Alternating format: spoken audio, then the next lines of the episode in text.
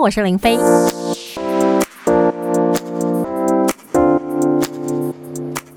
我们常说什么“天下无不是的父母”，嗯，我不同意这句话。还是有一些父母是很不 OK 的，甚至就是很糟糕的，还是有。只是那当然还是统计学上来讲是少数。什么虎毒不食子，还是有 OK。所以不要把这个就架在小孩子的身上，叫孩子要做什么什么事情。我很喜欢推荐别人去。看那个希腊罗马神话故事，因为你知道，你不是要去看英文的哦，你就去看中文的版本，它非常多，有的就是写的就是故事，你知道吗？但他们那个神。的那种七情六欲啊，还有那种爱恨情仇，你真的觉得说哇，这个一开始编出这个希腊罗马神话故事的人也未免太有才了吧？你到现在你都很难去超越这个里面的那种爱我我爱你呀，相爱相杀啊，你逗我我杀你呀，真的很精彩。那他们有凡人的情感，然后又有那种神的力量，所以可以做的事情可多着呢。好，那我们大概都知道，说希腊之神，也就是他们在那个宇宙当中的宇宙之神呢，就是宙斯。但他的封王之路呢，其实没有想象当中那么容易。哇，生出来，哎呀，你以后就是王了，然后你就继承王位。No，一切都是要靠自己奋斗、怕表而来的。然后他是谁的儿子吗？他爸爸是谁？嗯，在他爸爸呢，其实是巨神克罗诺斯。这个他爸爸呢，跟他妈妈。就生下的每一个小孩，那你生的小孩，你就要好好疼爱他啊，对不对？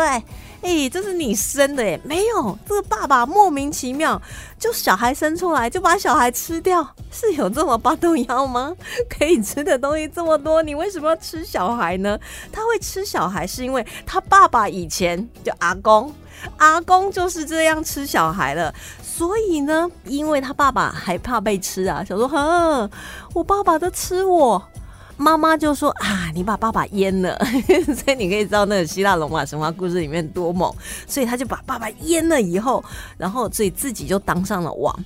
他当上王以后，他就活在这样的一个噩梦当中，会觉得说，哎呀，这个小孩子就是要把他吃掉。所以宙斯的兄弟姐妹呢都被吃了，生一个吃一个。吃一个再生一个，生了再吃，吃了再生，然后后来就是一直吃，一直生，一直吃，一直生。可是妈妈会心疼呢，妈妈会觉得说：“哈，我生了这么多小孩，每个都被你吃掉，怎么干呢？”就生下了宙斯之后呢，妈妈就觉得说：“不行，不能再给你吃了。”可是这个爸爸是巨神族啊，所以是非常雄壮威武。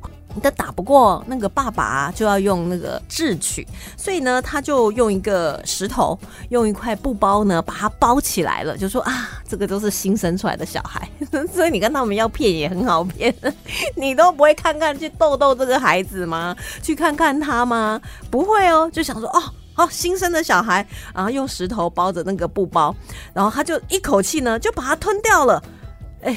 阿内巴豆马贝蒂亚呢，他就觉得说，哎，我把所有的小孩都吃掉了，这样就不会有像我当年一样的逆子，还把爸爸阉割了，哦，就放心的，没有人可以动摇自己的王位了。这是不是很奇怪的逻辑？你的王位不是就要传给你的子子孙孙吗？But anyway, no，因为怕他们篡位，所以我要把我的小孩通通吃掉。好，那这个宙斯就没有被吃掉啦，就狸猫换太子，诸如此类的，他就被一块石头换了，啊，爸爸就把石头吃进去了。哎，可是他就慢慢也长大了，所以你看这个妈妈也很厉害啊，她也可以就是在爸爸不注意的情况下、不了解情况下，就把这个宙斯呢，这幸存的小孩呢，就把他慢慢抚养长大。后来呢，他就也跟这个宙斯讲说：“哎，你当年要不是妈妈急中生智啊，你也跟你的兄弟姐妹一样，都被你爸吃掉了。”那他知道了自己的故事以后，就觉得说：“哈，原来我有哥哥姐姐，我一个人独生子，这么孤单寂寞、空虚冷啊，不行，我一定要要。”把我的哥哥姐姐啊、兄弟姐妹通通救出来，但是要怎么救呢？爸爸这么厉害，很难救呢。这个时候呢，他爱上了一个聪慧女神。你看，故事到这里就会有转折。光靠他自己没花斗，但是呢，认识了一个聪明的人。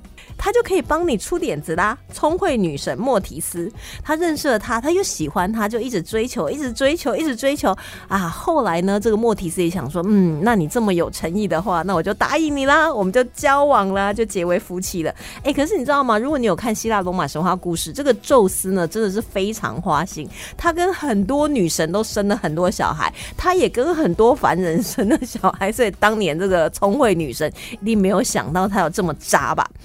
Anyway 呢，他们结成夫妻以后，这个聪慧女神就给宙斯出了一个主意，然后就跟他讲说：“我这边做了一个特制的药，你去拿给你妈妈，叫你妈妈呢给你爸爸吃下去。”哎，其实这个是非常符合现代犯罪学的对女生的一个人设，因为我看过一些犯罪学的一些研究，他说，因为女生有时候啊，假设她要进行一些就是不好的事情啊，谋杀啦诸如此类，她可能会担心她的力量不够大啦，没有办法一次成功啊，所以下毒就在美国的研究上面，下毒是很常用的一个手法。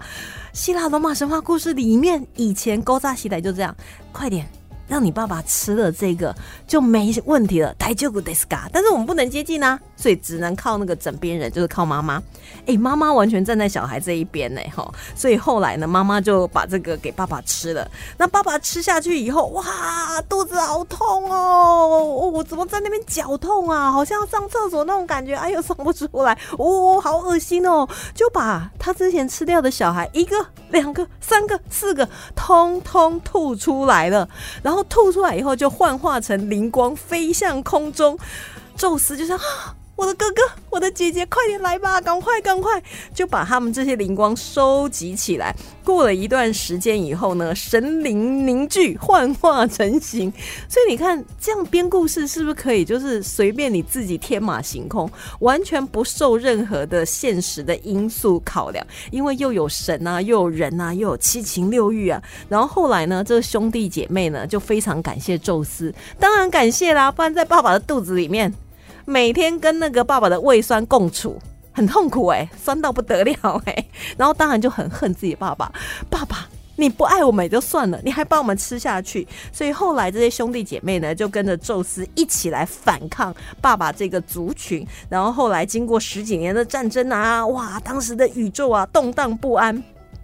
后来得到普罗米修斯的帮助呢，他们就一群人攻下了奥林匹斯山，然后就把自己的爸爸囚禁在地底下的世界监狱当中。他们也没有杀掉他爸爸，也没有说哦，你当年吃我啊，我现在也把你吃掉。没有，就是把他囚禁起来。然后后来呢，那当然大家都想称王啦。爸爸死了以后，大家都想称王。那后来宙斯用了一些小技巧，他就成为了希腊神话故事里面的王了，就成为宇宙之王。王。神话故事可以自己随便乱编，完全不用考虑现实的一个情况。接下来要讲一个故事呢，它可能跟现实的情况也会有一些差别。因为在现实的情况下呢，未满十五岁的小朋友如果身故的话呢，是不理赔死亡给付的。因为呢，为了避免就是那种道德风险，有心人给小孩投保那种高额的保单以后呢，然后谋杀小孩去领取那个保险金，所以这个。是法令上面的规定，但是现在要来讲个故事，我们就先忘记这个法律规定，OK？从前，从前，从前，在没有这些法律规定之前，long long time ago，有一对呢夫妻，他们非常非常有钱，然后他们有五岁大的一个儿子，家里呢其实也还蛮幸福的啊。可是有一天呢，他们投资哇失利了，赔了一大堆的钱呐，好景不长，通通惨跌了，开始原本从那个有钱人变成负债累累的穷光蛋，然后常常就会有人上门要讨债，还钱，还钱，还钱，还钱。穷途末路的时候该怎么办呢？爸爸跟妈妈就在那边讨论，我们该怎么办？我们该怎么办呢？后来他们想到一个很变态的方式，就是想要杀死自己的亲生骨肉，然后拿这个保险金来还债。好。想好了就做吧，不然的话下不了手。过了一个礼拜，就带小孩子呢到一些知名的观光景点呐，然后趁着就是呃远离人群的时候，在湖面上面划船，划划划划到没有人看到的时候啊。宝贝啊，你看那个湖里面，哎，有恐龙哎。”小朋友说：“啊，真的吗？有恐龙？”然后就小孩子就扒在那个床旁、那个船旁边，然后一脸好奇的就把头靠近那个湖面。爸爸呢就狠下心来把小孩子的头啊按进这个水里面。哎呀，小孩子的手脚一直挣扎，一直挣扎，一直挣扎，但是爸爸妈妈都丧失了人性啊。后来小朋友就这样上天堂了。爸爸整个人瘫坐在船那个船上，不敢相信自己的手真的做这种事情了。他们就是被那个利益蒙住了眼睛，就只想到要自己好，就做出了这种令人发指的事情。那后来呢，就真的拿到了保险金，然后还债啊、投资啊，东山再起，一切又回到当年那个样子，又开始过了有钱人的生活。后来呢，又有了第二胎了。然后他们说，绝对 never ever，绝对不要跟小朋友提起大儿子的事情，就开始发展事业啦。然后好好的，我要把之前做错的，我一定会好好的对这个老二的这个宝贝啊。然后后来呢，一切就如他们的预料当中，小孩子平安出世啦，然后快乐长大啦。后来有一天呢，他们又到了那个地方，又一样呢，租了那个船呢，在那边划船、划船、划船，绝对不能提，绝对不能提老大的事情。但是不知道为什么，划到雷同的那个附近地点的时候，爸爸竟然脱口而出说：“哎，宝贝啊，你看那里有恐龙！”爸爸自己都吓一大跳了。为什么自己会说出这样的话？那老二的回话跟老大一模一样，真的吗？在哪里？然后就扒在那个船的那个。边缘就探头，哪里哪里哪里有恐龙？哇！然后爸爸就想说，怎么会这样？反应都一模一样。结果老二说：“哎，真的哎，真的哎，真的有恐龙哎！”爸爸反而吓一大跳，哎，这个湖里怎么会有恐龙呢？爸爸就靠进去说：“怎样？在哪里？真的有吗？”这个时候，老二就慢慢的转过头来，就对着爸爸笑着说：“爸爸，你不要再把我的头压到水里了。”